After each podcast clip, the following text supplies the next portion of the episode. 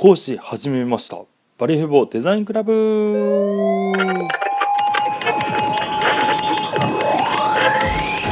はいどうも、えー、どうもどうも。バリヘボデザインクラブ始まりました。えー、っとですね大変申し訳ないです。あのえ2週間ぶりぐらいですかね。えー、っとですね、こんなに、えー、時間が経ってしまいまして大変申し訳ないです。えっとですね、あのまあちょっとまあえっとですね、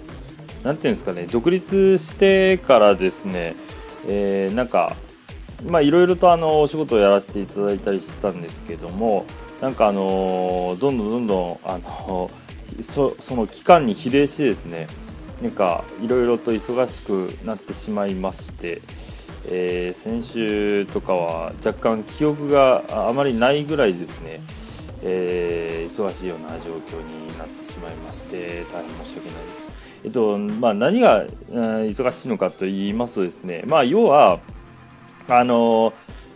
えーと、制作の、えー、もちろん、ね、あの制作業を、ねえー、やらせていただいておりますので、えー、発注が来れば、えー、それをいろいろやらせていただいているんですけど基本的には僕のスタンスとしてあのそういったお客様からですね依頼されることというのにはですねあのあんまお断りをしないようにしているんですよ。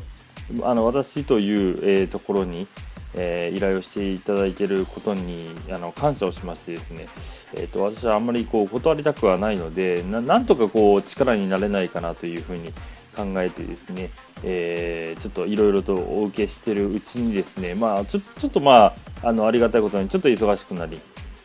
であのそれをやってるうちにですねあの、まああのえーと、その他にあのいろいろセミナーとか勉強会とか、えー、そういった集まりにですね呼ばれることがあの非常に多くなってきてまして、えーと、どれぐらいだ1週間にですね4日間いや4日5日ぐらいですかねそれぐらいちょっと夜ですね、あの出かけたり、お昼出かけたりとかですね、えー、してあのいろんな方にお会いして、ね、あのいろいろな、えー、ことを、えー、話ですね、で、まあ、まだその他にですね、僕がちょっと今、あの事業として進めたいことがありますので、えー、ちょっと税理士さんとあのお話をしたりとかしてですね、であの事業としてあの何かしらをあの進めたいということで今話をさせていただいたりしてます。であの事業というのもあのに実はあの23個あってですね。それをちょっと同時進行でやろうかなと思ったらちょっと無理が今出てきてしまいまして、まあ、無理という時間的な無理が、うん、っていうのがありましてまあね、あのお金の部分はあの初めはあの、ね、あんまりこう大きくやらなければそんな問題ではないので、えー、テストケースとしてやればいいとは思うんですけども、えー、まあ、初めの隣にありましたあの講師業。ね、あの講師始めましたっていうふうに言ってましたけどもあのちょっと若い方とか専門学生の方向けのですねデザインの講師を、やらせていただく機会が、ちょこちょこありましてですね今月も、11月もですね、えもうもう3件3件入ってますかね。はい。で3件やらせていただいて、まあ、まあその多分その他にも今なんかちょっと入りそうなあの感じのことは何件かありますのでそちらの方もちょっとまああればちょっとやらせていただきたいと思いつつもですね時間との配分がちょっとうまくえー、っとですね、えー、やらないといけないのかなと思いながら、えーまあ、この前やったのがガチンコデザイン勉強会というものであの旧大の方あ旧大生の方だったり副大生の方がとかですねあのその他、え、もう現役で今やられてデザイン系の仕事やられてる方が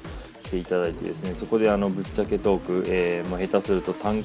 デザインの単価まで教えちゃうみたいなことからですねあの、まあ、デザイン業界の裏話あんまりこう業界では言っちゃいけないようなことをいろいろ言ってですねあの非常にそこまで言っていいのかみたいな雰囲気になってるような、え会をちょっとやってですねでそれをまああの今度また、えー、と他のところでもやりますのでそれもちょっとあのなるべく他の、えー、そういった勉強会よりもですね濃厚な、うん、来てよかったなと、えー、なんか聞けてよかったなと思っていただき少しでも思っていただけるような内容にしたいなと思って今ちょっといろいろ考えておりまして、えデザイナープログラマーになりたい学生さんに対して、えそういった、え活動をちょっとやっていきたいなと今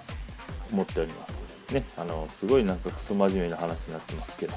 あの まあまあ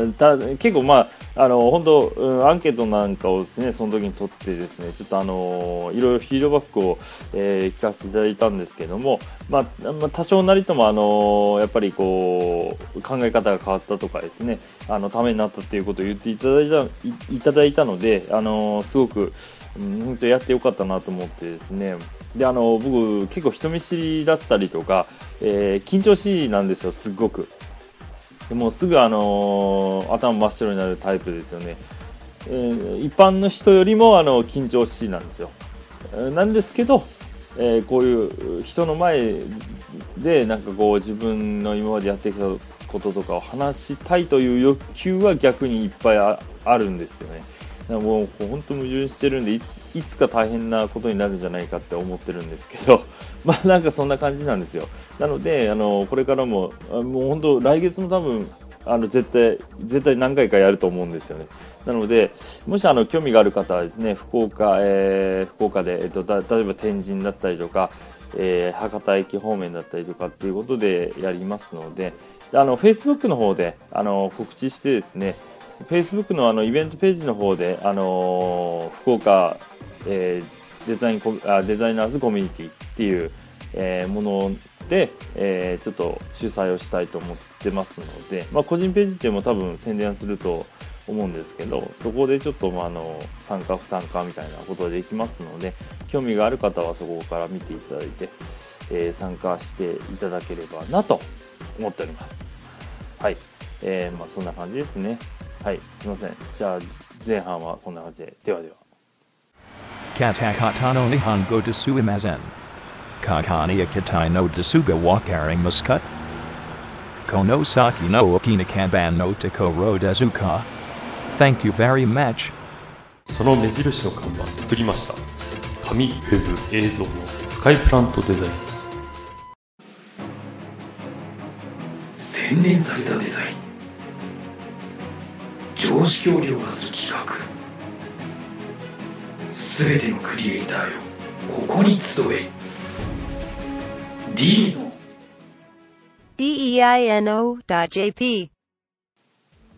はい後半でございます。えー、っとですね今回はえー、アフターウェクスのですね、えー、この前の歴史の続きをお話ししたいなと思うんですけどもちょっとなんかいろいろあのー、なんかアフターフィックスがですねあのもう結構長いので使ってからあのちょっとプラグインとかの話についてですねあのちょっと熱くなって、えー、伸び伸びになって結局3 3部作？全3部作になってしまってるような感じだったりするんですけど、まああのね、話したいことはいろいろあるんですよ。あのプラグインとかあのかなり豊富ですので。であのまあ、それの続きとかも話したいなと思います。えーと、この前までですね、あの CC、ね、アドビのあの、えーと、クリエイティブクラウドの、えー、アフターフィックスの CC の前のところ CS6 まで話をしたので今回は、えー、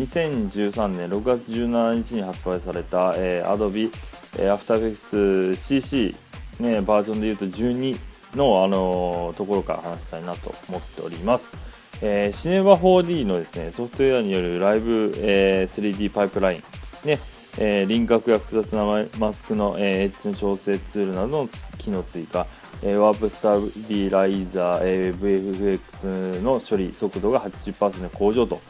いう、えー、ところですね。えーと、CC になったあの、まあ、CC の前からもそうなんですけどあのアフターフィスであの必ず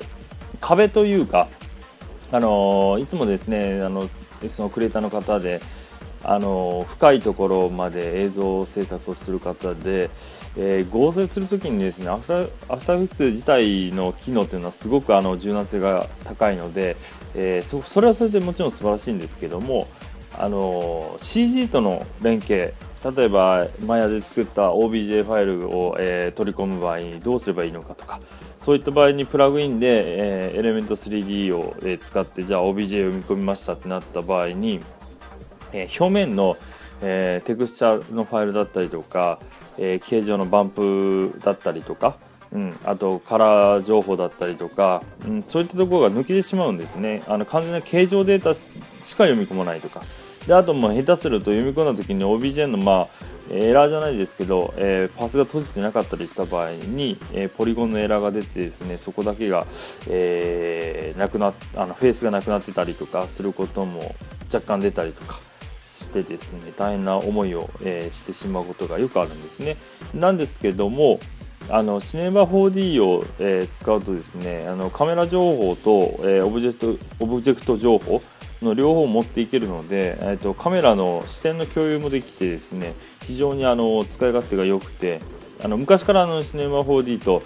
ね、 After Effects の組み合わせというところは結構あのプロの現場でもよく使われている組み合わせだと思います。でこういう CC でもあの、ね、そういったところの、えーまあえー強化がされたというところですね。うん、次2013年10月10あ31日、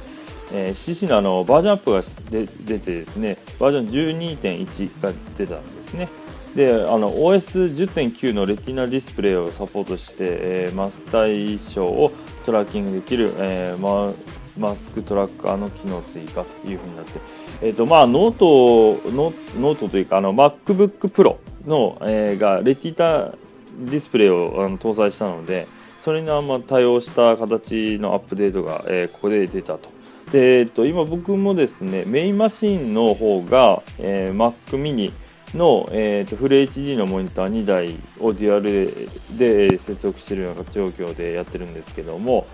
えーまあ、今 CC を、えー、とイラストレーター、フォトショップ、えー、とフラッシュまでは、えー、と CC で使ってましてであのお客さんの要望がちょっといろいろあるのであの複雑なちょっと部分の事情でですねあのフラッシュは、えー CS6 も同時に入ってます。それと、えー、と AfterEffects は CS5 を使っております。なぜかというと、えー本当は CC を使いたいんですけど、プラグインが、えー対応してないんですよ。あのーこれとあの本当すごい商売でですね、AfterEffects のバージョン上げてしまうと、あのプラグインもバージョンアップさせないといけないんですよ。でそれにはですねとんでもない数入ってるので、えーそれだけでもう何十万100万とかいっちゃうレベルの、えーアップデートの金額がかかってしまうのでそれはちょっとあのまだまだあのねペーペーの私私にはですねちょっとなかなか厳しい出費になってしまうのでですねえー、と今のところやってないと。なんですけど、基本的にレティでサブの、えー、とマシンが僕はノートを使ってて MacBook Pro の、えー Retina ディスプレイ13.3インチを使ってるんですよ。それはですね、あのー、AfterEffects の CS5、えーの、えープラグインは全部あの同じ、えースペックのものが入ってはいるんですけど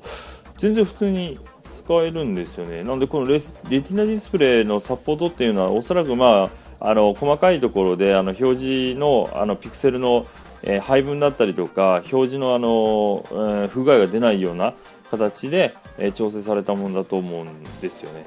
全然使え CS5 も全然使えてるのであの、まあ、まあまあこれはあの一つあのきちんとね Adobe としての対策として出したものだと思うんですけどもであのその次、えー2013年、えー12月13日、えー CC のあの12.2えデフォルトで、え自動保存が、え有効。イメージシーケンスの、えフォルダーを自動性作成、えスナップ機能の、え強化、えだったりとかですね。あとはまああとはサードパーティー製のあの対応だったりとかが結構多いかなと思いますね。です、えーこんな感じになっております。もうちょっとあの本当プラグインについて話したいんですけどまあまあ前にもうあのかなりその話したんですけど、えーフラッシュバックという、えーサイトがありましてそこであのいろいろと、えーそのアフターエフェクツのですねプラグインが山ほど売ってましてもうほぼ独壇場じゃないですかね。ここだけしか見たことないんで基本はプラグイン売ってるところですね。もうおそらく独壇場だと思います。あのレンズフレアとかパーティパーティクルだったり、えグローだったりとかですね。スポットライト、ね、 light burst。あとはですねあのまああと口あ lip sync、うん、の、えーエフェクトだったりとか 3D の合成機能、えーとかカラー、えーグレーディングとかですね。あとモーフィング、うん。とかですね。よく CM で見ますよね。そういったあとああとマット合成とかですね。そういったところのプラグインがいっぱいあります。興味ある方はぜひ見ていただいてください、ね、よろしくお願いします。ではでは